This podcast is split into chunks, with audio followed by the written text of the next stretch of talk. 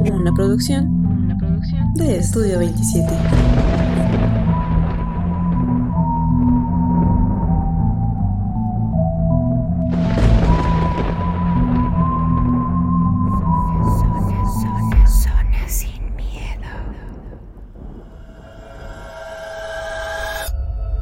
Hola a todos, sean nuevamente bienvenidos a Zona Sin Miedo, un programa hecho por y para ustedes. Como cada martes me acompaña mi hermano Sheva y ahora estamos en el episodio 70. Sheva, ¿cómo estás? Y otra vez estamos aquí en su podcast, pues ya saben que no hay plazo que no se cumpla ni término que no llegue. Y pues como los habíamos comentado desde hace varios programas, eh, este es el programa, el especial número 70, el especial que, que- pudimos recopilar de, de este viaje que yo hice a Guerrero, de estas pláticas que yo tuve con, con personas que se dedican a la cacería, con esas experiencias de pueblo que, que afortunadamente yo tengo la virtud de que mi familia todavía tiene pues tiene una generación que, que me antecede, que me pueden guiar, que me pueden decir, tengo primos allá, este, pues que, que nos orientaron ahora que fuimos a, este, a mi tío Charlie, a, mi primo Andrés, a, a su familia de mi tío Charlie, que nos fueron guiando, que nos fueron orientando con, con todo esto de la cacería. Y este, pues traemos varios audios, traemos varias experiencias, traemos una experiencia en texto que, que- es bastante interesante. Y este, pues no sé, no, no sé qué, qué es lo que piensas, ¿no, DJ? Previo a, a que la gente conozca todo esto. Pues yo ya tuve la oportunidad de escuchar los audios, la verdad son muy muy interesantes, yo sé que les van a gustar bastante a ustedes y quiero enviarles mi agradecimiento a estas personas por colaborar con nosotros, la verdad es que son de estas historias que muy pocas veces se dan a conocer, ¿no? Son como que más leyendas locales o historias locales y no tienen la difusión que merecen porque realmente son muy interesantes. Entonces yo quiero comenzar con este agradecimiento a ellos por haberse abierto a nosotros y permitirnos compartir con todos ustedes sus historias. Y reiterando el agradecimiento que, menciona DJ, pues las personas que me apoyaron, que fue la Micha, que fue mi primo Ángel, que fue el Gerundio, que fue el señor este, Mere, que, que nos apoyaron con estos relatos. Y aparte uno más que está por ahí, este, el, el texto. Y yo antes de comenzar quisiera hacer una pequeña reflexión porque previo a, que hiciéramos este especial, yo platiqué con DJ de, de qué era lo que traía, del material que, que había recopilado. Y ya saben pues cómo funcionan a veces las redes sociales, que todo lo que tú dices de repente se te manifiesta. Y a mí me llegaron varias eh, como reflexiones con respecto a la cacería, con respecto a que a que las personas que practicaban la cacería eran personas que estaban enfermas, que tenían eh, pues alguna afición por dañar o por lastimar y que gozaban con este, con este sufrimiento de los animales. De antemano quiero decirles que las personas que participaron aquí lo hacían de buena fe. No, ellos, yo les platiqué o antes de entrevistarlo, yo les comentaba la, la situación que tengo yo con el podcast y amablemente ellos colaboraron con nosotros. Reiterarles el agradecimiento y ellos, afortunadamente en este viaje, las dos veces que fuimos a cazar, no conseguimos nada. Digo afortunadamente porque pues no, no dañamos a, a ningún animal en este, en este viaje, pero honestamente sí vamos con la intención de pues de, conseguir algo, ¿no? Porque nos lo vendían de que no hay una mejor carne que la del venado de guerrero, que la del tejón de guerrero, que la del jabalí de guerrero. Eh, aquí es donde, donde se da y donde tiene realmente su sabor original. Y nosotros íbamos con esa intención. Por bien o mal, por falta de gente, por lo que haya pasado, no se dio que no matamos a ningún animal en estos viajes. Y yo quisiera que todos lo entendieran como una experiencia, como algo que yo me pude acercar a ellos y que ellos me platicaron. Estábamos con armas, fuimos a, caminar varias veces en la noche. También algo que de repente van a escuchar algo que es la terminología de allá. Eh, una riada, ah, como ellos lo mencionan, la riada es cuando tú vas en la mañana y vas con un cierto grupo, grupo de tiradores y grupo de, gente que va echando piedras, que va haciendo ruido para espantar al animal y acercarlo hacia donde están los tiradores. Eso es la riada en la mañana. La lampareada o la velada, que, también así le mencionan, es en la noche y es exactamente lo mismo, pero la gente va en la, noche y trae lámparas y va aventando piedras, va haciendo ruido, va, va espantando al animal para que se acerque a donde está el que tiene el arma y pueda disparar y matar al animal. Reitero, no matamos a ningún animal en, esta práctica por falta de suerte, por lo que haya sido. No lo hicimos. Las personas que colaboraron con nosotros de entrada agradecerles. Ya dije los nombres. Al final lo vamos a repetir. A, las personas que, estuvieron ahí. Agradecerles enteramente la colaboración. Que lo hicieron desinteresadamente.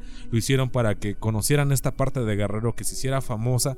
Y de cierta manera pues el turismo también trae, trae alimento. Trae eh, pues otra perspectiva de, las personas que vamos para allá de aquí de la capital o otros este tanto estados como de otros países que puedan acercarse a esta parte de Guerrero que es muy bonita que es de, desafortunadamente muy pobre. Y yo nada más quería hacer este pequeño paréntesis antes de iniciar con todo esto que ustedes sepan que no se dañó ningún animal en toda esta, esta práctica y que las personas que colaboraron con nosotros lo hicieron de manera desinteresada y lo hicieron con tal de que ustedes escucharan las historias que van a empezar a escuchar a partir de ahora y pues arrancamos con la primera, ¿no, DJ? Sí, como ustedes ya lo oyeron, pues no, no hubo ningún daño de ninguna especie en la realización de este material y queremos pues que ustedes con este contexto pues sepan cómo se hizo este programa. Por lo pronto pues vamos a empezar con esta primera historia, es un audio, así que se los dejamos para que ustedes lo escuchen y vámonos con esta primera historia.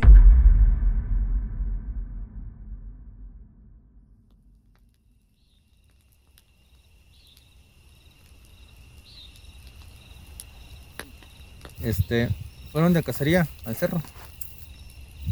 Se fueron de cacería, pero estoy de Cuadra. Fueron a un pueblito que se llama Pateconcingo, para arriba. Igual fueron a, cazar y igual lo dejaron en un, en un punto arriba de un copale y este dice que se escuchó que ya venían los arreadores, ¿no? Como, por ejemplo, un arreador va haciendo ruido, ¿no? Aventando piedras y gritando para que el venado salga hacia donde están los tiradores. Uh -huh. Igual él estaba arriba del árbol, dice, y escuchó cuando ya venía la, la arreada, así le decimos nosotros, la arreada ya venía. Y dice que estaba allí con su escopeta ya listo. Y no se dice que, se le, que debajo del árbol llegó un cura, güey. O sea, imagínate en el cerro, güey, en la no. tierra, güey, a kilómetros de un pueblo, güey, un sacerdote, güey. Dice que se le apareció y le dijo, que se bajara y que se fuera a su casa porque su mujer estaba enferma. Y pues él, ¿sabes que un sacerdote pues es una persona que se respeta, ¿no? Uh -huh. y, y, no va a mentirme, ¿no? Dice que se bajó del árbol, güey, y se fue para su casa, güey, corriendo hacia Coalá, güey, y se puede cruzar ahí los cerros para llegar a Coalá. Llegó. Y su mujer estaba bien, güey, en su casa. Dice, no, viejo, ¿cómo crees? Pues yo estoy bien, aquí de la comida, esperándote para que vengas a comer. Total, dice que después llegaron todos los que fueron de cacería y que los regañan. No mames, güey, ¿por qué te vienes así? O sea, nos íbamos buscando, cabrón. Pues eso no se hace, se avisa, ¿no? Vamos en grupo. Sí, dice, no, güey. Y está, había un señor más grande que de todos, ¿no? Un señor ya con canas y que le dice, no, pues, ¿qué te pasó? No, pues me pasó así. Llegó un sacerdote y me dijo esto y esto. Me dice, era el, le dice, era el venado. Ah, cabrón. Dice, ¿cómo? Dice, era el venado. Dice, el venado juega con la mente por los años que lleva en el cerro, no sé. Por, dicen que mal aire, no sé qué canción uh -huh. sea, ¿verdad? Dice el venado, dice, vamos a ir, dice, y si te vuelve a aparecer, le tiras. Dice, no, güey, total que lo convencieron y volvieron a ir y se volvió a quedar en el mismo árbol el señor. Igual, estaba esperando la riada y que se vuelve a aparecer el sacerdote, diciéndole lo mismo. No, dices que tu mujer es así, así, y que se acuerda, ¿no? Pues es que me dijeron que era de venado. Y agarra su escopeta y ¡pum! Y dice que cuando soltó el plomazo, pues cierran los ojos, ¿no? Por, Ajá, por la inercia. Ajá, por la inercia, exactamente. Dice que cuando, cuando soltó el plomazo, que cae y no era sacerdote, sino que era el venado. Y cayó ahí, ¡pum! Pero venado, pues tenía un mm. tamaño impresionante. Y que era un venado. O sea, con una cornamenta, pues, grande. Y eso es lo que dicen por aquí en el pueblo. Los señores grandes dicen que los venados tienen, tienen mucho mal aire o no, o no sé qué es lo que sea. Pero sí, ha jugado con la mente de varias personas. En Chamalapa también hay varias historias así, que este, el venado se les ha pasado. Estaba arriba del árbol, güey. Y dice que escuchó que iba en la areada. Y venían los venados, güey. Y la, y la sierva era, güey, abajo de, de, donde estaba él, güey. O sea, con simple de hecho de ponerle el cañón, güey. Y no lo pudo matar, güey. O sea, ¿Se le encasquilló? Bueno, no, no, no quiso salir el tiro. Este, sí, tronó, güey, pero no le podía pegar, güey. Y bueno, pues como ya lo escucharon, pues la, la persona que, que nos relata esto menciona que es el siguiente pueblo de donde es mi abuela y que pues a él le tocó vivir todo esto y al final de cuentas él cuando dispara, cuando, cuando recuerda que, que, le habían dicho de que el animal cambiaba de forma, que el animal podía jugar con tu mente, dispara y, honestamente pues yo tuve la oportunidad de disparar una escopeta, sí, sí, o sea, por inercia y el, y el tronido, cierra los ojos, o sea, sí te, te enconchas pero tú ya disparaste. Y el momento de que él abre los ojos nuevamente, ve como el venado se está cayendo y, y se da cuenta que al final del día este venado tomó la forma de este, de este padre, de este cura, y intentó jugar con su mente para que le perdonara la vida, pero al final de cuentas él lo termina matando y, no era la forma humanoide que él tomó, sino él pues lo termina matando. No sé tú qué, qué impresiones tengas, DJ. Pues es bastante impresionante la historia, ¿no? El hecho de que un animal pueda transformarse en una forma humana e interactuar, que sepa el lenguaje, que sepa expresarse, porque en ningún momento pues él dudó de la veracidad de este padre, ¿no? Él comenta que pues esta persona le habló como, como un sacerdote y le dijo que su esposa estaba enferma, pues obviamente, pues tú no dudas de la veracidad de esto porque es un padre que te lo está diciendo, ¿no? Aquí tal vez lo extraño es que pues, sea un padre cualquiera, ¿no? Yo creo que en estos pueblos, en estas zonas, pues todos conocen al sacerdote, al, padre de la parroquia, o, o, de la capilla, o lo que sea que haya ahí. Y es alguien que pues, todo el pueblo conoce. Pero de repente se te aparece alguien nuevo y te dice, ¿sabes qué? tu esposa está muy grave o está muy enferma, vete para allá corriendo y olvídate de todo lo demás. Olvídate, olvídate de a qué venías. Y es lo que me llama mucho la atención, ¿no? Esta, esta habilidad que tienen los animales que yo antes nunca la había escuchado. O sea, yo nunca había escuchado un relato de este tipo en el que te dijeran el venado se transforma en humano y pues juega contigo, ¿no? En este caso se transformó en un padre, pero me imagino que iba a tomar como que varias formas con, con tal de conservar su vida, de, confundirte y hacer que pues, tú caigas en este juego y te vayas. Aquí las personas de más experiencia fueron las que le dijeron era el venado. Ellos son los sabios, ahora sí los sabios del pueblo, la gente que ya conoce la sierra, el monte y le dijeron, a la próxima no caigas, a la próxima tú suelta el tiro a esa persona, ¿no? Y también esta, digamos como que frialdad o esto de que tú le dispares a una persona, ¿no? Él ya sabía que de esto que le habían comentado los demás, de decirle, ¿sabes qué? Pues era el venado. Pero te lo pueden decir y es difícil de creer, ¿no? Al menos para las personas como yo, gente de la ciudad el hecho de que digan, ¿sabes qué? Eso era una treta del venado y en realidad era él el que te estaba hablando, pues es un poco complicado de creer, ¿no? Muy difícil de que tú lo entiendas, lo comprendas y le des esta veracidad de decir, bueno, o sea, la próxima yo le disparo, ¿no? Tú por entendido sabes que es una persona y pues no le vas a disparar a una persona cuando no vas a eso, al monte. Vas realmente a cazar y pues no por deporte, no por esparcimiento, no por esta actividad recreativa, sino por necesidad. Decir, pues yo vengo aquí para llevar carne a mi casa y que como mi familia. Entonces no, aquí no vengo a dispararle a ninguna persona, vengo a dispararle a un animal para llevarlo y que sirva de comida a mi casa. Y si es esta valentía, esta temeridad de esta persona que dijo, ¿sabes qué? Pues ya una vez jugó con mi mente, ya no me la vuelve a hacer y le dispara. Yo creo que son pocas las personas que tendrían como que esta valentía de dispararle a otro ser humano y al final comprobar que si era el venado, ¿no? Porque quién sabe, igual y no lo era, era una persona común y corriente, era un sacerdote que iba pasando, o a lo mejor ni un sacerdote, era una persona cualquiera que tenía pues algún padecimiento psicótico o algo así que lo hacía creer que era un padre, no sé. A mí se me ocurre esto. Pero el hecho de que tú tengas esta frialdad de dispararle y después ir a comprobar, pues sí me llama mucho la atención de que digas, pues al final sí era el venado, ¿no? Es algo como que muy difícil de creer, digo, a lo mejor, al menos para nosotros que somos de la ciudad, que no, no tenemos nada que ver con este tema. Y como te digo, yo nunca había escuchado una historia de este tipo. Entonces, cuando yo la escuché por primera vez, sí fue algo como que, pues, cambió mi perspectiva de muchas cosas, ¿no? Cómo la naturaleza o, los animales, los seres vivos pueden valerse de ciertas artimañas para prevalecer.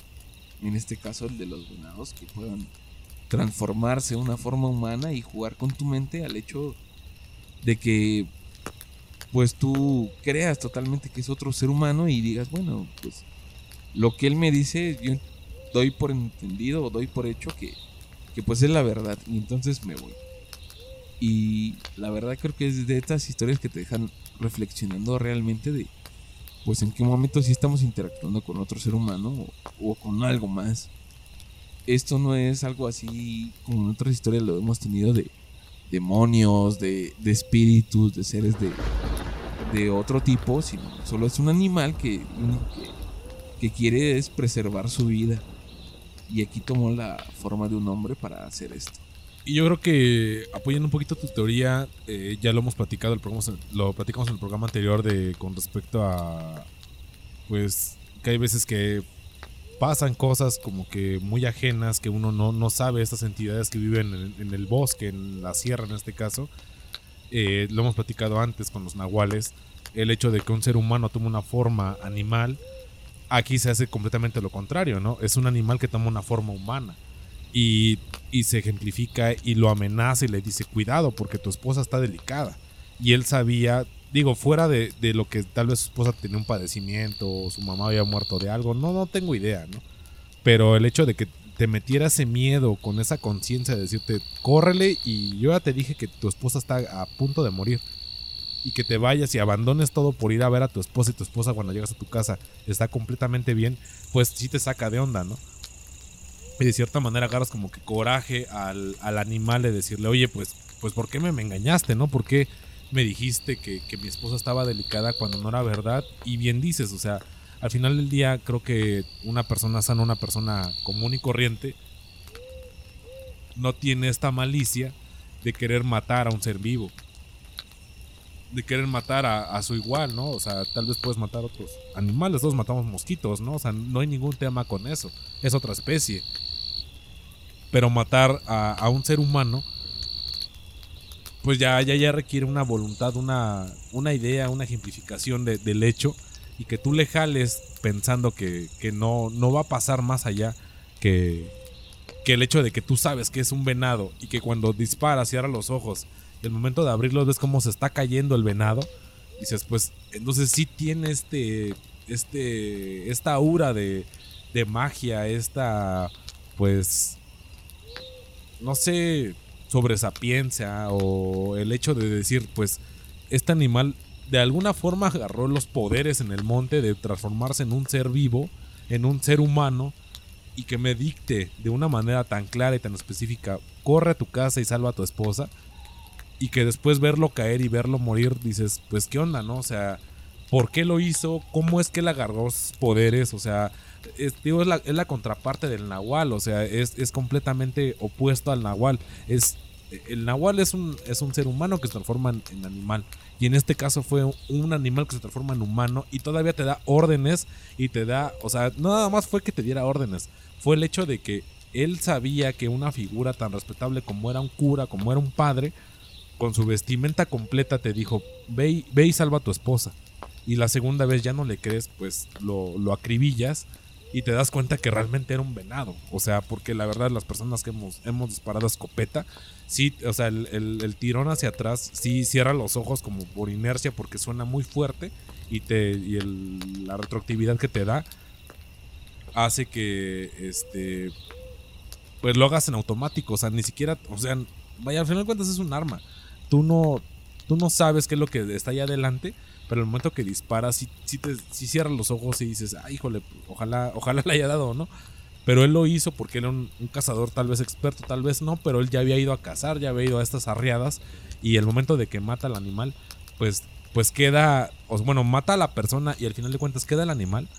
Si dices, pues no me equivoqué, o sea, lo que los me dijeron los viejos, lo que me platicaron, lo que me cuidara de que el animal podía jugar con mi mente, lo hizo. No sé si realmente él tomaba la forma, pero al final del día, esta persona te puede asegurar de que él vio a un cura, vio a un padre que, le dijo, ¿sabes qué? Ve y cuida a tu esposa.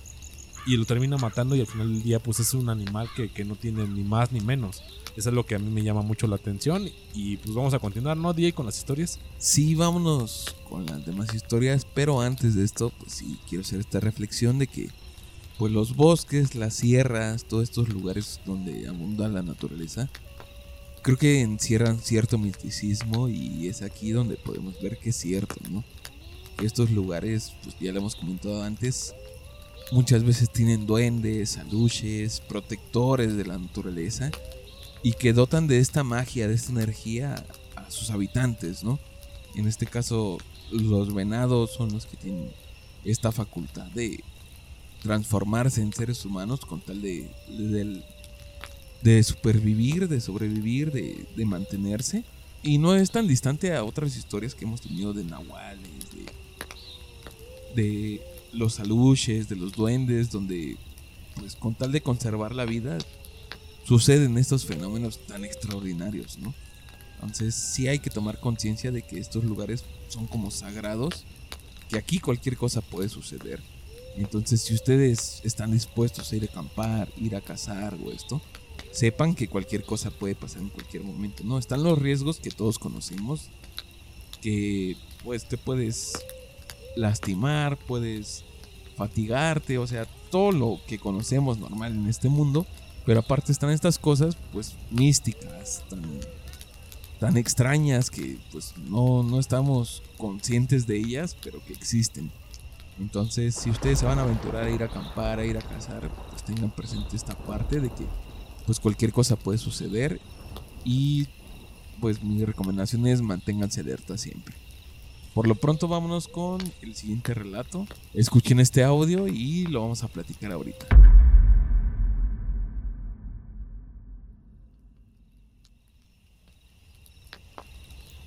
O sea, sí pasan cosas raras, o sea, y, y sí luego, a veces, güey, yo siento, me ha tocado con los chamacos que, no, pues vamos a cacería, vamos a lampear. A campear, a lampear, es casi lo mismo. Campear de día Ajá. y lampear de noche, ¿no? Ah, De noche que traes tu lámpara y todo eso. Me ha tocado que en las, en las barrancas donde allá abajo, y apenas estaba yo más morro.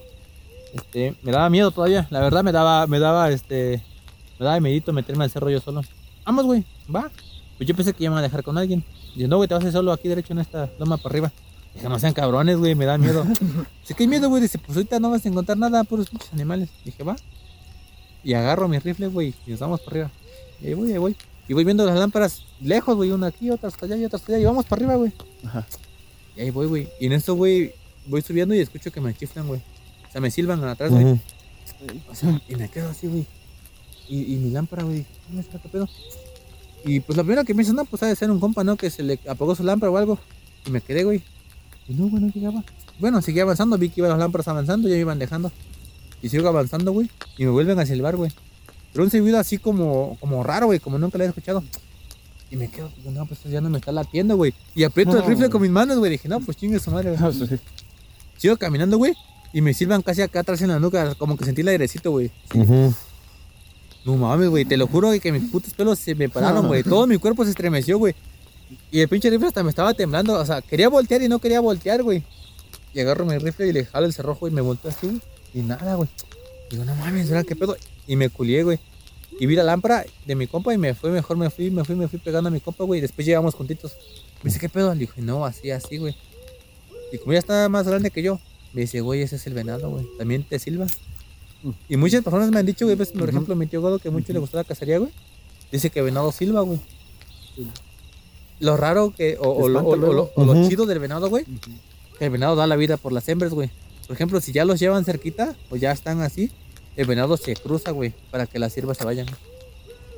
Y bueno, como ya lo escucharon, pues eh, se repite la, la historia anterior. El venado tiene mucho aire. ¿Qué es aire? Yo creo que las personas que somos un poquito más creyentes, un poquito más este, pues, tradicionales, sabes que cuando una persona le da aire, le empieza a ir mal. O cuando le hace una limpia con huevo, sale el huevo con muchos alfileres. Eh, jala esta energía negativa que impide que su alma, que su espíritu esté conforme o esté tranquilo con él. Y es algo que, que se representa en estas dos este, pláticas que tuvo la, la Micha con nosotros. Él, él comenta pues el hecho de que a él le sopla o, o le chifla al animal, le, le respira prácticamente en la nuca. Y cuando él platica con, con una persona ya adulta, una, es que un viejo del pueblo, le dice, sí, también el venado chifla. El venado te asusta, el venado quiere que te espantes y crees que, eres, que es una aparición más allá y no quiere que lo cases. Pero él, o sea, como lo escucharon en sus palabras, pues él, tiene el arma portada, tiene ya el arma cargada y pues al final de cuentas él, él toma la decisión de, pues sabes qué, lo que se me atraviese lo voy a volar porque ya, o sea, las primeras dos veces fueron de gratis. La última que yo lo tuve prácticamente en la nuca, sentí que, que no era cosa buena y volteo y pues no hay nada. Entonces cuando veo que viene una lámpara así al, fondo, pues me la acerco de que, pues no, no que te tocaba estar en, en el puesto para aventarte a los animales. Y, y, y volvemos a lo mismo, ¿no? O sea, ¿cómo le explicas que sí te dio miedo? ¿Cómo le explicas a, a un chavo que es de tu edad que te venían soplando o te venían silbando en la, en la nuca? Y que se fue acercando, se fue acercando al punto de que ya fue un contacto prácticamente físico y pues te dio demasiado miedo. Y la otra parte, ¿no? El, el hecho de que el venado se atraviesa para que no, no maten a la sierva, de que le den chance de que continúe con su vida para que tú le des al venado y el venado tiene este aula mágica o este poder de, de, la sierra que las balas o, o, o la, el arma se te encasquilla, que es que no salga el disparo, o las balas de plano no le dan. O sea, la rebota, o tú por muy afinado que estés de puntería, de repente le das a la piedra que está atrás de él, y él se te queda viendo como retándote como de, bueno, ya estoy aquí, a ver, dame. Y no puedes, sí se me, me hace, pues, pensar, reflexionar del hecho de decir, pues, entonces, ¿qué, qué tanto poder adquiere el animal? ¿Qué tanto poder, como bien mencionaste en un principio, eh, respeta o, cuida la naturaleza, estos animales de que de cierta manera son pues protegidos, son, son animales que mantienen el equilibrio en general del bosque, de la sierra y no, no permite que mueran sus animales porque les concede este don, les concede esta virtud de que no los ataquen, de que no los maten, porque él incluso él se para, pues no sé, de, de cierta manera estoica, de cierta manera imponente, como de va, dame, ¿no? O sea, yo estoy aquí ya parado, estoy aquí firme y quiero que me des. Y las balas rebotan, las balas las fallas. Y dices, y yo incluso, pues lo, que me contó después, ¿no? Hubo gente que cargaba el arma, disparaba, se le encasquillaba el arma. Y cuando salía de, de, de la cacería, de repente quería descargar el arma y le tronaba el disparo. O sea, no era que el arma estuviera cebada, estuviera mojada, que, que lo que fuera, que, que, no pudo haber accionado en su momento por un mal funcionamiento mecánico del arma, sino que realmente el arma no quiso jalarle porque tenía un aura este, este animal de que no lo permitió que lo matara. Sí, aquí pues lo que me llama más la atención es esta parte en que pues si son los venados los que tienen únicamente esta capacidad o es realmente el bosque lo que los dota de esto, ¿no? O sea, me refiero a que pues en el primer relato que tuvimos es esta parte en que se transforma el venado y pues juega con tu mente. Y en esta otra es que no le das al venado, ¿no? O sea, por más que tires, ninguno de ellos aciertas. Y no sé si tenga algo que ver con pues grados o o jerarquías en esto de pues, hay algunos venados que se pueden transformar. Hay otros que no se transforman, pero pues tampoco les puedes dar y hasta abajo están a los que pues, puedes cazar fácilmente, ¿no? Esto es lo interesante aquí de saber realmente pues qué está pasando ahí. Si todos los venados pueden desarrollar estas habilidades o solo algunos, los más viejos, los de un cierto linaje, quién sabe, ¿no? O sea, es todo tan misterioso, no Místico, sabemos sí. nada realmente de esto que uno escucha las historias y se queda así como que perplejo de decir, pues, en realidad esto puede suceder. Y sí me gustaría pues ir aventurarme a ir y conocer, no ir a cazar porque no es lo mío, pero sí platicar con más personas, decirles y qué, qué venados los son los que se pueden transformar, los más viejos, los de cierto tipo de cuerno, los de cierto color, no sé, me imagino que debe haber algunas variantes por ahí que se puedan documentar y se puedan, pues, transformara ya una idea más general de, de qué está sucediendo ahí. Porque si no es lo mismo que te transformes en un ser humano a que solo desvíes los tiros o prácticamente que, que te traspasen o que no salga ni siquiera el tiro, ¿no? Tengo por entendido yo que pues, hay como que ciertas jerarquías en este tipo de, de ciervos, de venados, en las que yo creo que los más experimentados son los que juegan con tu mente y los que están en un grado medio son los que pues solo desvían estas balas. Y los últimos, los de hasta abajo, pues son los que sí puedes cazar fácilmente y sin problemas. Bueno, reforzando un poquito lo que acaba de comentar DJ, eh, para que tengan un poquito de contexto, que sepan qué es lo que se puede cazar allá en Guerrero, eh, a lo que me comentaban con los diversos cazadores con los que pude platicar, que el, venado como que el más tosco, el más grande, el más viejo que podías cazar, era un venado de una cornamenta de 12 picos.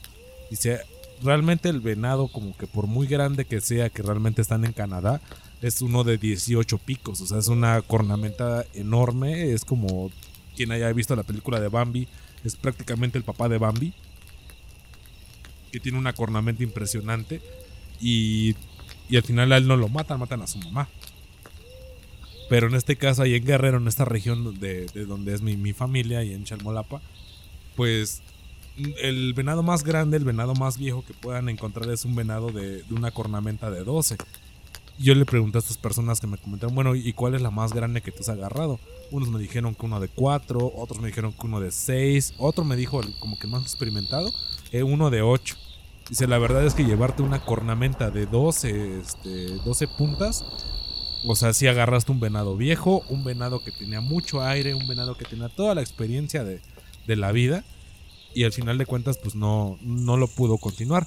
Pero ahorita vamos al, texto para que lo, platiquemos. Este, es bastante interesante porque habla de un nahual y pues vamos a, ello, ¿no?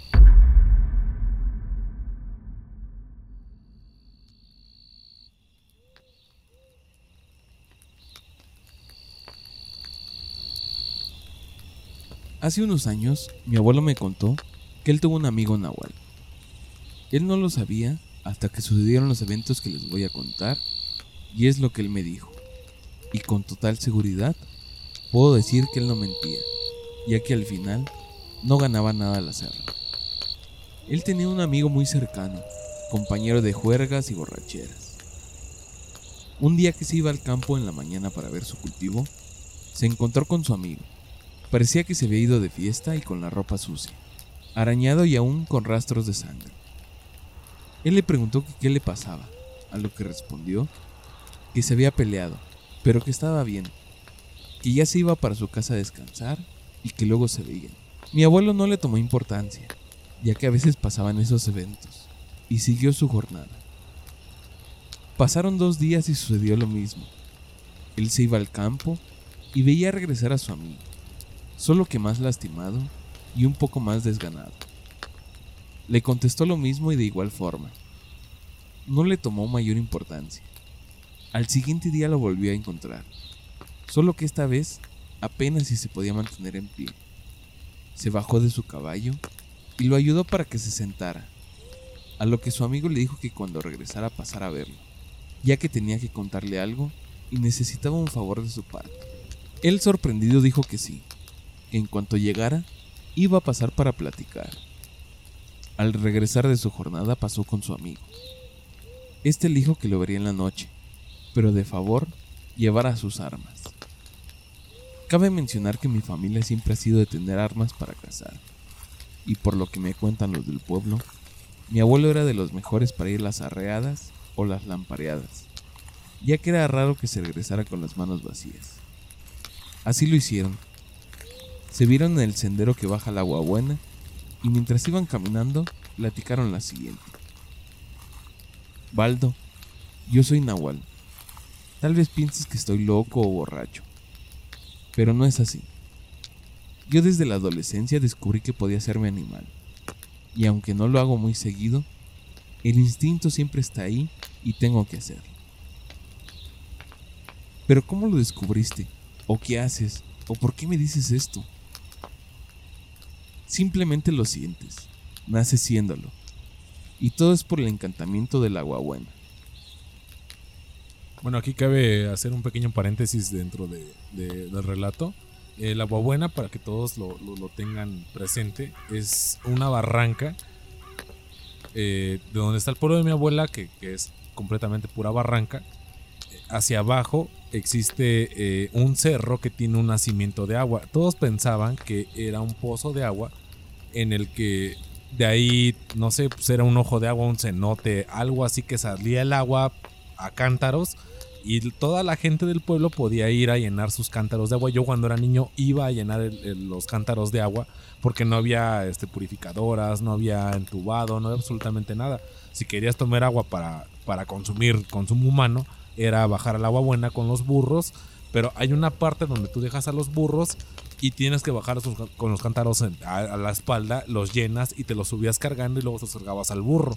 Sea, eran varios viajes de bajar y subir con el burro y ll- llenarlo de los cántaros y luego ir para arriba porque sí está bastante empinado, bastante eh, trompicado la, la bajada, pero al final de cuentas era la única forma en la que la gente de ahí del pueblo podía tener agua potable. Entonces sí, sí, sí llama mucho la atención eh, este evento, quiero que ustedes se lo imaginen como una barranca bastante cerrada que de repente de una piedra salía el agua, porque realmente de una piedra sale el agua actualmente ya está entubada eh, esa, esa este, agua y tiene unas pequeñas llavecitas en las que pueden todavía llenar los cántaros de agua. Honestamente ya no lo hacen porque pues ya están las purificadoras, ya está todo entubado y llegan el suministro de agua en, en camionetas y dejan los, los garrafones de agua a las familias. Pero toda la gente que se niega a pagar por ese servicio puede bajar al agua buena y de donde dejábamos al burro que era a cierta altura, el burro se queda todavía más atrás porque como hicieron una carretera nueva de concreto, la carretera quedó muy trompicada, quedó todavía peor la bajada al agua buena. Entonces todavía te toca hacer como que una chamba extra para que llenes tus cántaros de agua, se los montes al burro y vuelvas a bajar por cántaros de agua y nuevamente así hasta que los, los bultos que tú lleves o los cántaros que tú lleves de agua pues se llenen para que tu casa tenga agua de una manera gratuita porque esa agua toda la vida ha estado ahí. Mi abuela, mi bisabuela me contaba del agua buena de que todo el tiempo el agua tú puedes acercarte ahí, se bañaban ahí, lavaban la ropa. O sea, era lo que suministraba al pueblo de agua. Entonces llama mucho la atención lo que lo importante que es esta fuente de agua para lo que va a continuar con el relato. Realmente es un encantamiento que tiene el pueblo para que haya agua. Nosotros sin ese encantamiento no tendríamos forma de llenar los cántaros y tener agua sin ir tan lejos. Pero ¿cómo? ¿Es un encantamiento a que te refieres o por qué tienes esa seguridad? Mira, desde hace unos días tenía la necesidad de estar en mi forma de nahual. Era necesario que yo estuviera como animal y por alguna razón yo sabía que tenía que bajar al agua buena y esperar. Estar ahí esperando solo mirándola y estar ahí esperando a que algo pasara, y pasó. En ese entonces, un pueblo que estaba considerablemente cerca se había quedado sin agua. El pozo que suministraba al pueblo ya no sacaba ni una gota. De hecho, la gente ya se estaba mudando de ahí, ya que para un pueblo sin agua no hay manera de prosperar. El primer día que me viste, llegó el nahual de ese pueblo. Venía aquí, al agua buena, para llevarse el encantamiento del pueblo y que por fin regresara el agua al suyo. Yo de inmediato entendí que el agua buena me había creado para que la cuidara, ya que yo desde que descubrí que podía cambiarme, empecé a preguntar en mi familia si había alguien más que podía y no. O salí a buscar más nahuales o animales como yo y jamás había visto a ninguno, solo yo. Yo y ahora ese nahual que venía por nuestra agua. ¿Y para qué me quieres ahorita o para qué me pediste las armas? Pues mira, llevo días peleando a diario con él. Es más joven que yo ya llegué al punto de que mis heridas ya no sanan tan rápido y si dejo que se la lleven, tengo miedo a morirme o a dejarnos sin agua. Así que ahorita que lleguemos, te voy a decir dónde colocarte para que tú, que tienes muy buena puntería, le dispares y por fin nos deje en paz porque siento que ya no puedo. Por eso y porque te considero mi mejor amigo, a ti y solo a ti te pido este favor.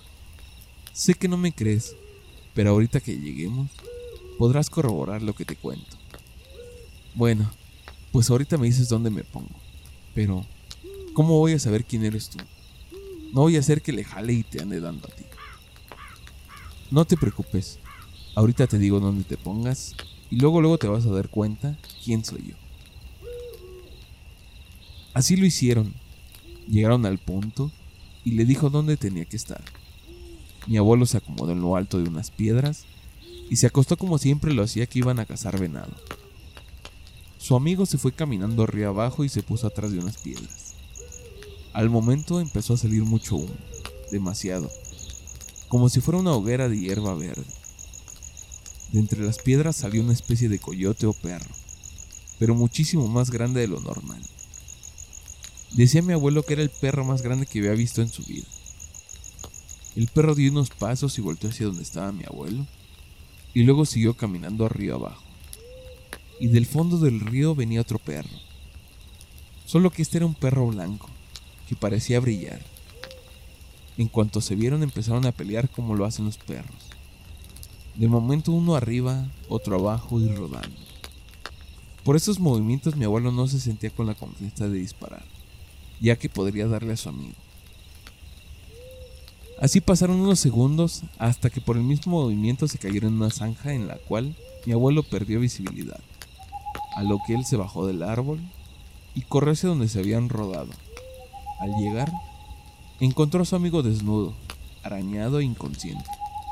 Y al ver sobre el río iba el perro blanco, solo que iba cojeando de una pata con el pelo rojo. Él recostó a su amigo en una piedra y empezó a reanimarlo. Cuando recobró el conocimiento, le dijo que ya, que estaba a salvo el agua buena, que las heridas que le habían dado eran de muerte y que ya no sentía que esa inquietud o miedo como en el principio. Se quedaron ahí hasta el amanecer, ya que se sentía mejor su amigo, y mientras iban de regreso al pueblo, le preguntó a mi abuelo si es que sus hijos lo eran también, si se podían transformar, y dijo que no, que ninguno de sus hijos podía, y que él sabía de alguna forma que como el pueblo tiene ese encantamiento, siempre que hubiera agua en el pueblo, iban a ser un agua y que después de su muerte, los siguientes niños que nazcan en ese año alguno de ellos iba a poder transformarse, ya que el pueblo no se puede quedar sin un nahual que lo cuide y a su agua. Bueno, pues de entrada, la persona que me contó esta, esta historia me pidió que fuera anónima. De hecho, no me permitió grabarlo porque dijo, mira, lo que te voy a contar pasó así. Si me quieres creer adelante, si no me quieres creer no hay ningún problema porque al final de cuentas yo en los ojos de mi abuelo vi toda la verdad del mundo y yo no tengo por qué mentirte, pero te voy a contar esto, no nada más pido que no me grabes. Lo que acaba de leer DJ fue algo que, salió de memoria. En cuanto yo regresé de, de, de de Guerrero lo, escribí. Y fue tal cual él, me, lo, me, lo, proyectó, me lo, me lo explicó. Y pues miren, yo como puede que más adelante en alguna plática que tenga con alguno de ustedes, con, con, algún amigo, con alguien, yo le voy a contar como lo acaban de escuchar porque al final de cuentas yo no, yo no gano nada con esto. Yo estoy nada más transfiriendo algo interpretenlo de la manera en la que él, esta persona me lo contó, ¿no? Es, es una vivencia de un nahual, de una persona que conoció un nahual y que él vio cómo se transformó, ¿no?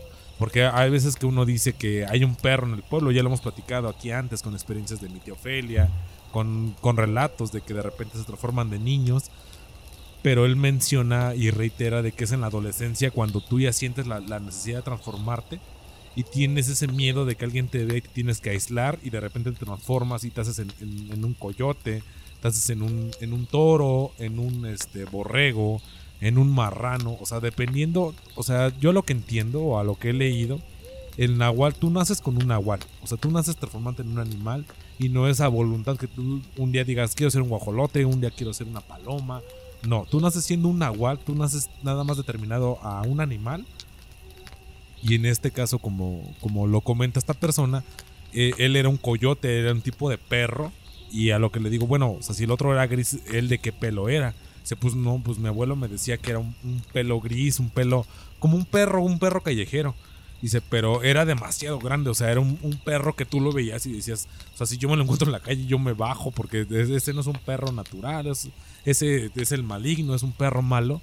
Y él en cuanto se transforma, voltea hacia donde estoy yo y no, no movió la cabeza, no dijo ni que sí, ni que no, nada más se me quedó viendo y continuó su camino y yo al fondo veo que viene un perro exactamente igual, pero blanco.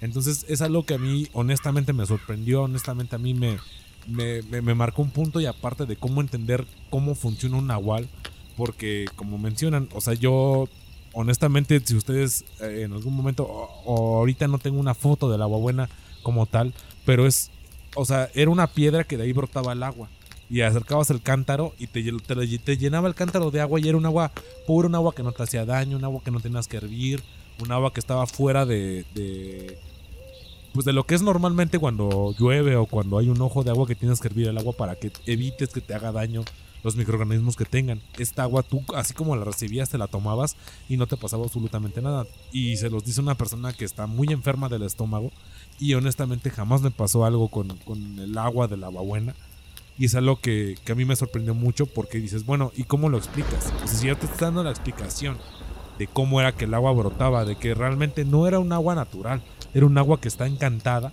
y que ahorita actualmente, a 2023, eh, es un agua que ya está entubada. Aún así tú puedes bajar al agua buena y llenar tu cántaro con las llavecitas que están ahí y lo llenas y no hay ningún problema. Te toca un poquito cargar más, ok, sí, pero es un agua completamente pura que no tienes que hacerle absolutamente nada, ni meterle cloro, ni meterle nada, porque es un agua que te brindan, que, te brinda y todos pensaban que era un cenote o un ojo de agua el que, el que brotaba de ahí. Realmente, y con esta historia, pues se consta de que no. El, el agua buena siempre, o sea, es un encantamiento y siempre que esté el encantamiento activo, tiene que nacer un nahual en, en, el pueblo para que pueda continuar con la tradición de cuidar esa agua buena. De verdad es una de las historias pues más gráficas que hemos tenido, ¿no? O sea, todo como lo relata, pues te lo puedes imaginar todo el tiempo. Y el hecho de que sea un nahual quien cuenta la historia, pues le da como que este misticismo, ¿no? El, cómo te la relata, el todo este tipo de, desde que le pide ayuda a su amigo para que para que lo asista y puedan juntos vencer al otro Nahual. Y yo no había escuchado este tipo de historias en las que pues protegieran algo, ¿no? Generalmente yo tengo la idea de que los nahuales son seres o personas que eligieron ser nahuales o que desarrollaron esta habilidad de ser nahuales y no tienen como que un fin en específico. A diferencia de esta historia, ¿no? Que en que él está consciente de que es Nahual, de que se transforma en esto, porque tiene que proteger el agua, porque si no se la van a llevar a otro pueblo. Entonces sí es como que un, una historia bastante, pues difícil de creer, ¿no? Por todo lo que engloba, ¿no? Desde el hecho de que haya transformaciones al contexto en general de que se van a llevar tu agua, ¿no? Sabemos que el agua es pues, Vida. Es vida, es de estas cosas que necesitamos para sobrevivir día a día. Y cómo está estructurada toda, pues me parece como digna de una película, casi casi, ¿no? Yo apenas estuve escuchando unas historias y esto me recordó a esa historia en la que una chica relata pues la historia de su abuela cuando ella descubrió que su abuela era una nahual ella comenta que eh, sus padres, principalmente su papá, quien era pues el hijo de esta señora, no quería que se fueran a quedar ahí con, con esta señora porque pues él no estaba en la mejor disposición, ¿no? O sea, no les daba la explicación, pero pues él estaba en contra de que sus hijas, sus hijos convivieran con su familia. Pero en una ocasión permitieron esta, pues ya era una señora la que lo relata, irse a quedar con su abuela por causas de fuerza mayor. Y ella cuenta que estaba ahí con sus hermanos y que ya era tarde y era noche, pero que ella no podía dormir. Y en su curiosidad de niña, al vivir como en un pueblo, estar ahí en un pueblo, pues no había como que mayor entretenimiento. Y entonces ella se le hizo fácil mirar por la ventana y vio a su abuela que estaba pues afuera de, de su hogar, que iba caminando rumbo a una piedra muy grande y que ahí se paraba. Ella le llamaba mucho la atención porque la luna era demasiado grande. era luna llena y la veía muy grande y entonces veía perfectamente a su abuela parada en la piedra y ella como que no le encontraba mucho sentido a esto. Y en eso vio que su abuela desapareció totalmente y de repente salió, creo que un león, no me acuerdo si un león o un tigre, pero un felino grande. Ok. Y entonces ella dice que se espantó porque pensó que, que este león, este tigre, se había comido a su abuela. Ella era lo que pensaba, decía, es que yo era una niña y cuando vi a mi abuela y de repente vi a este felino, pues yo pensé que se la había comido. Y que fue corriendo con sus tíos que vivían ahí mismo, creo que eran dos de sus tíos los que viven en la misma casa, y les contó y les dijo es que tienen que ir a ayudar a mi abuela porque de repente salió esto y se la comió.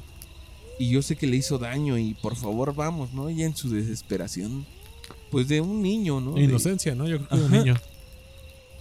Y que ellos lo tomaron así como de, ah, sí, eh, tú ya vete a dormir, nosotros nos encargamos de esto y pues hasta ahí quedó. Entonces dice que ella, pues como vio como que esta falta de atención de sus tíos y no se quedó conforme, entonces se salió corriendo de esta casa y fue a la casa de otro de sus tíos que no estaba tan lejos y llegó contando lo mismo. O sea, llegó con esta desesperación de decir, por favor, ayuda a mi abuela porque yo la acabo de ver que se la acaban de comer, ¿no? Y que llegó con, ese, con, con su tío y le dijo, pues, trató de tranquilizarla y decirle, bueno, espérate aquí, deja voy yo y pues arreglo esto. Y que ella se quedó con esta idea porque pues todos parecían como que muy tranquilos al escuchar la historia, ¿no? Realmente si tú, a ti te dijeran, sabes que yo vi que un león, un tigre se comió a tu familiar, pues obviamente vas a, Claro. a desatarte en euforia y querer ir a rescatarlo o hacer algo, ¿no? Y todos ellos lo, lo tomaban de una forma muy tranquila. Entonces ella se quedó con esta experiencia y dice que ya después la llevaron a su casa, otra vez a la casa de su abuela, y la dejaron ahí y le dijeron que pues su abuela estaba bien, que no había pasado nada, que pues era su imaginación, ¿no? Como que tratar de persuadir la historia de que tenía. Pero ella dice que no se quedó conforme y todavía se asomó y vio cómo vol- volvió a ver este este Felino. felino, este tigre o este león, digo, no recuerdo exactamente qué era, pasar por la misma piedra y de repente vio salir a su abuela. O sea, no vio nada de humo, así como, en esta historia que, que nos relatan, sino solo vio de repente a su abuela que salió y entró a la casa. Y ella se quedó como que impactada, ¿no? Y a los días dice que un vecino fue a reclamar. No a reclamar, sino más bien a preguntar. Porque él les dijo que. Que había perdido una de sus reses, una vaca. Dice, es que el otro día pues, mi vaca desapareció y pues, la ando buscando. Y ella recordó que en esos días su abuela estaba re- regalando carne. Dice que en esos días mi abuela estaba regalando carne y era de vaca. Y entonces a mí se me hizo fácil, pues, con la inocencia de una niña, decir, ah, es que mi abuela andaba regalando carne. Dice, la mejor era de su vaca. Y que su abuela la, la regañó y la reprendió Sí, todo cállate, esto. ¿no? Sí. ¿para qué? ¿Para qué te ponchas? Y que tiempo después su abuela le confesó que ella era Nahual. Y le dijo que ella también tenía la facultad pues, de convertirse en Nahual. Y la incitó pues a instruirse en esto. Le dijo, pues si tú quieres, puedes transformarte igual que yo. Pero que a ella no le dejaron sus padres. Sus padres luego, luego la alejaron. Se distanciaron de, de su abuela, de toda esta familia. Y que nunca le permitieron como que desarrollar esta habilidad. Pero que ella hasta el día de hoy pues sigue viendo cosas y percibiendo cosas que pues nadie más ve. Que tiene esta habilidad de escuchar, de ver, de sentir inclusive ciertos fenómenos, pero pues no lo ha desarrollado bien porque sus padres no le permitieron que, que su abuela le transfiriera toda esta información como para poder transformarse. Pero que al día de hoy de repente ve, escucha y siente ciertas cosas y que son cosas que ella la aterran y que pues no sabe cómo controlar y que ella le hubiera gustado mucho pues platicar o inmiscuirse más con este tema con su abuela para poder pues decidir ella libremente. Pero fíjate, acabas de mencionar algo bien interesante, ¿no? lo que yo, yo, lo poco que he leído, lo poco que he investigado, porque también hay información que prácticamente es mínima con respecto al, al Nahual. Eh, si las personas nos escuchan, pueden buscar en códex, o sea, no libros, códex, de cuando vinieron los españoles. Eh, el nahual ha existido. O sea, el nahual los aztecas lo tenían y lo tenían los mayas. O sea, no es algo que estaba completamente ajeno, que no se conocía. Era un tipo de sacerdote que toda la gente le temía, pero toda la gente respetaba. O sea, su familia estaba muy protegida. Y era esta virtud de que, de que él podía transformarse en esto o en aquello. En esta variación de animales. Pero sobre los mismos códex tú vas, tú vas leyendo, vas viendo la, un poquito la explicación científica. Y, y entre comillas lo digo porque honestamente no ha habido un estudio completamente del nahual. Y el nahual, o sea, tú naces con ese con esa bestia, o sea, tú naces siendo siendo un toro, siendo un cerdo, siendo un perro, siendo un lobo, siendo un coyote. Y platicando con, con personas me han dicho, oye, ¿y, ¿y qué quita que el nahual se haya ido a Europa? y que el, el hombre lobo sea realmente un nahual. Y te pones a pensarlo y dices, ah, cabrón, pues puede que sí, ¿no? O sea, puede que, que dentro de, de esa, ese misticismo, esa realidad fuera de, realmente un nahual, pues sí sea un hombre lobo, sí sea tal vez un dragón, sea algo, algo más allá porque tiene este misticismo. Y hay comunidades muy aisladas que te dicen, no, pues es que aquí sí hay nahuales, o sea, y aquí sí. De hecho, ahorita lo vamos a oír en el siguiente relato. Que sí hay, hay zonas, hay regiones en las que el nahual está bien establecido, de que ahí, ahí es la mata del nahual.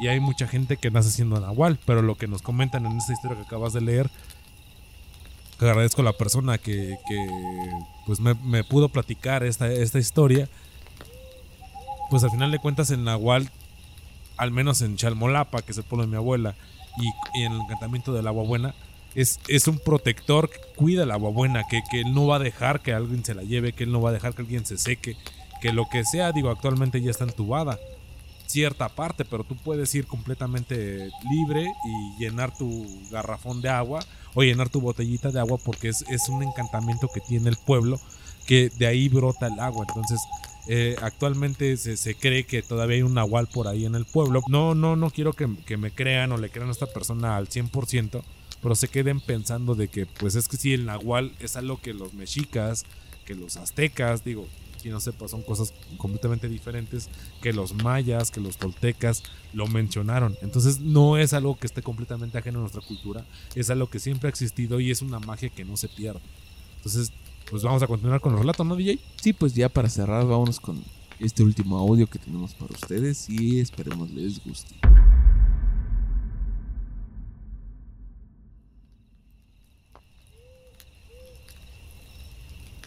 Ajá, pues estaba yo arriba en el palo y no de repente vi que llegó así en un palito que nombramos Misaki y se empezó a, a refregar así, como estarse rascando. rascando. Y le tiré, pero no, no hizo nada y digo pues cayó pues, ya no lo veo, que me bajo del palo y que me voy a ver allí cuando como 5 metros para adelante se empieza este como a coloquiar algo así, se empieza a reír. Pero, ¿se va echando más para atrás de donde le había dado o, o seguía ahí mismo donde le había dado? No, donde le, le tiré fue para adelante. Ajá. Ajá, como a unos 5 metros adelante. Y ahí comenzó como a hacer por coloquiar algo así. Y se empezó a reír. Y me. Ya no, ya no, ya no lo seguí, sino que me regresé. Y pues no, esto no es cosa buena. ¿Era negro o era de otro color o no, nada? No, mero como el venado, pues estaba así, lo vi después cerquita, estaba cerca. Sí, también fue lo que nos estaban contando, que luego trae mucho aire, ¿no? El venado. Ah, tiene, pues, pero ese pues que tiene la piedra. Ajá. El que tiene la piedra. Ay, te digo, ya se fue. No, ya no, me regresé yo, me fui para abajo. A encontrar a mi hermano San Miguel. Ujú. Y yo le dije, "Entrale", pero si no, no fue nada, le digo. Le tiré pues, pero no. Fue un animal que, quién sabe qué animal se fue, pues le digo, se empezó a reír, le digo, como por bloquear así. Ya más se echó sus risadotas. Ajá, yo este, vi de un venado, pero le tiré cerquitita, como de que al tubo así. Ujú. Pero pues yo- nosotros pues nunca hemos cerrado así, ni de lejos ni de cerca, pero tenía su pescuezo delgadito así, por así así de, de largote su pescuezo, su estaba así. Y me estaba, Mirando. ajá, me estaba haciendo así. Nomás yo me tuve mi escopeta y vas a quedar y le quitaba unos retoños de rabo de iguana y trozó las balas del retoño y me rompaba. El animal se paró como si nada y se fue así. Y otro iba del otro ladito, dice abajo, dice cayó, dice está tirado. Digo, ¿dónde? Dice, abajo, dice, dale para allá, te va a decir dónde, que me voy. Que llego allí del lugar donde decía, le digo, ¿dónde? Dice, ¿dónde estás tú? Dice, ahí cayó. Entonces a buscar, y no, nada, nada, pues no. No estuvo nada, se fue el animal. Pero estaba raro el animal, yo nunca había visto un animal así. Un venado, vaya así. Pescuezo delgaditito así. Y largote. eh, Estaba orejonzote, así me estaba viendo. Cerquitito, estaba echado de frente así. Yo me subí en una piedra así, cuando lo vi ahí está. También, ese fue otro. Ese no fue el que se rió. No, ese fue otro. Otro. Fíjese. Ajá. Es el único que hemos he, visto en mi vida que he andado de tirador. Y los demás, con cuanto les pega, caen. Pero esos dos no. Eso sí. Pegándolo están tirados, pues. Ajá. Nada de que corrió ya. No, yo los dejo en el lugar. También del, del león, ¿no? Que dice que lo escuchó, que escuchó el rugido. Así puede de que lado de los Iltepines estábamos hosteando con mi hermano Miguel y mi compadre Dionisio, creo. Cuando gritó arriba, como gritó como gato. Ya más abajo se pegó unos bramidotes, pero duro, hasta respondía de un lado a otro. Ajá, y bajó para abajo, ya cruzó para allá de aquel lado. Se fue. Pues nada más escuchó que el ruido se iba alejando, ¿no? O, sí lo alcanzó a ver. No, no, ni lo vimos. Fue en la noche, pues. No, no lo vimos. Nomás echó el último grito para allá de aquel lado. Ajá. Echó los bramidos donde estábamos nosotros arriba, bajo una loma así para abajo. Y nosotros estábamos de aquel lado y él bajó de este lado. Y este, bramó. Dos bramidos se pegó, pero duro. Y un rebotón todo el cerro, ¿no? Ah. Y ya se, se calmó, ya volvió a bramar de aquel lado. Los otros gritos, ya sí, se te pegó. Ujú. ¿Y el sacatigre sí le ha dado usted a alguno o los ha visto? Los he visto, pero no, no he matado ni uno de. Ujú. Pero los hemos visto. Ajá. Se mató uno, creo que fue este Rolando. Mi hermano Miguel, de los que que he matado varios. Esos sí están más dentro del monte, ¿no? Esos no andan tanto en la Ah, carretera. en las pajoneras se encuentran. Las barranquitas más supidas de, de, de monte. Y bueno, pues para finalizar, eh, yo quiero hacer un hincapié a que mi familia de allá de Guerrero, eh, cuando yo llegué, obviamente preguntando y diciendo que, pues a lo que venía, ¿no? O sea, realmente, obviamente fue un viaje familiar, un viaje de, pues de recreativo, de descanso, pero yo iba con esa intención, como se los había prometido, de, de conseguir un poquito más de información.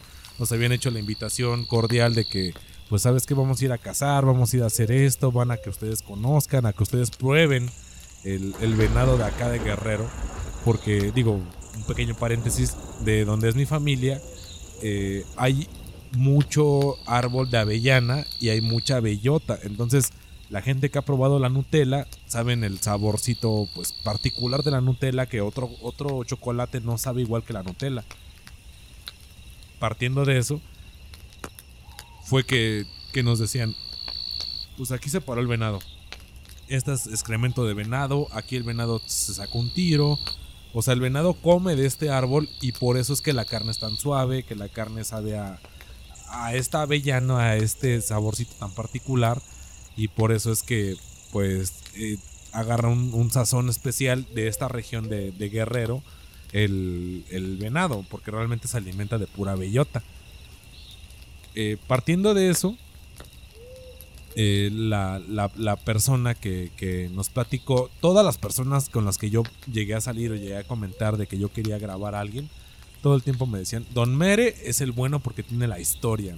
Porque él aparte de, de que tiene la historia, la buena, él era del top 3 de personas que en el pueblo cazaban y ellos no, se, no salían a cazar si no traían algo. Entonces, pues ya, ya lo escucharon, ¿no? La historia de él, la historia que, que él platica. Y todas las personas me decían, no, platica cuando el venado se rió. O platica eh, que, que te cuente él cuando, cuando él disparó y el venado, a pesar de que le dio, se salió riendo. Ya lo escucharon, él dispara y el venado en vez de matarlo, eh, da unos brincos y se vuelve a incorporar y se está riendo, pero no es una risa... eh, digo, yo creo que nadie ha escuchado reírse a un animal, pero no es una risa que tú pierdas o digas se quejó o, o bramó lo que sea, ¿no? Él se rió como un humano, o sea, este animal se rió como un humano y se, es como de, pues jálale. Y él todavía le vuelve a jalar y el venado no le pasa nada, es como de, pues aquí estoy parado, pues mátame, ¿no? O sea, veniste a matarme, mátame. Y, él le da, y él con toda la certeza del mundo, con la certeza que ustedes escucharon, él lo, lo, lo mata, le tira a matar y no le da. Y no le da, y no le vuelve a dar. Entonces en ese momento le empieza un escalofrío como de, pues es que este animal no es bueno, o sea, ¿por qué se está riendo como un humano? A pesar de que yo veo que él es, que él es un venado y como lo escucharon, yo le, yo le pregunto, o sea, tiene otro color, era más grande, era más flaco, tiene unos, un cuello diferente, una cornamenta diferente. No, era el venado, o sea, era lo que yo siempre cazaba y ese no se murió. Y él se burló de mí. Entonces sí te deja pensando de que, pues, ¿qué fue a lo que le dio? Eh, esta, lo que platicábamos en un principio, esta, este aire que le dio, este poder que el monte le dio como de, ah, pues no hay bronca, dame. O realmente era el chamuco, era el, el patas de cabra, era el maligno, como le llaman ahí en el pueblo, ¿no?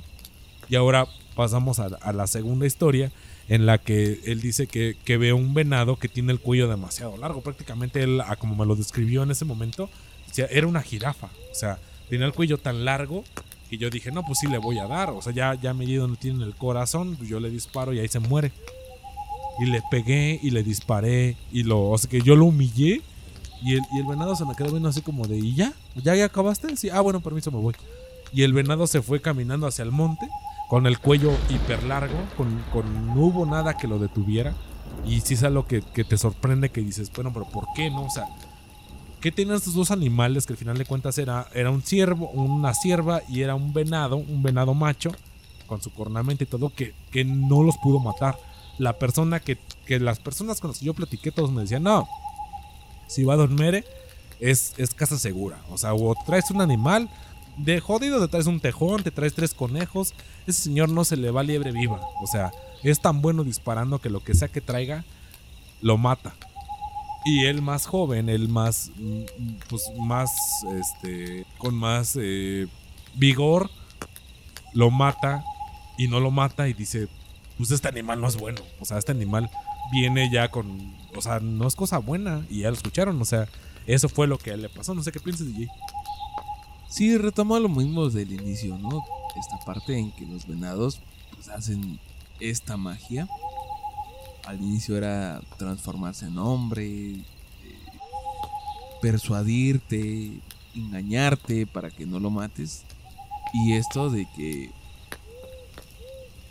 pues por más que le des, no se muere, ¿no? Incluso hasta se burla de ti. Como que él está consciente de, de estos poderes que adquiere o esta magia de la que le dota el lugar en donde está. Y por eso tiene esta facultad de burlarse de su cazador. Sí, es bastante interesante y son esas historias que te dejan reflexionando de decir, ¿qué pasa, no? O sea, conocemos muy poco del mundo en que vivimos. Realmente, si nos adentramos más en la sierra, en el monte, en estos bosques, pues comprenderemos un poquito más, pues, qué está hecho el mundo. Probablemente no sean solo los venados los que adquieren esta forma, o que se pueden transformar, o que pueden evitar su muerte, sino también otros animales, no, creo que sea exclusivo de ellos, sino que pues la naturaleza le dota de estas características. Pues estaría interesante y si ustedes conocen alguna historia de, de cazadores en los que fueron a cazar, no solo venados, sino pues, alguna otra especie, y en la que esta especie se transformara o, no se pudiera cazar, pues estaría muy interesante que nos lo enviaran. La verdad, creo que este episodio pues deja mucho que pensar porque nosotros damos por hecho de que salir a cazar es algo sin problema, ¿no? Algo en el que nada, vas, disparas, te traes a lo que le des y hasta ahí. No, no- estamos en esta parte del misticismo, lo que sucede a los cazadores, que los engañan, que muchas veces sus armas pues no disparan o que al disparar no le dan cuando están seguros de que pues apuntaron bien, que, era un tiro preciso y a este animal no le hace daño y que inclusive llega hasta burlarse de ti, pues sí es para reflexionar un poco y decir, pues no, no, no conocemos nada de, de esta naturaleza, ¿no?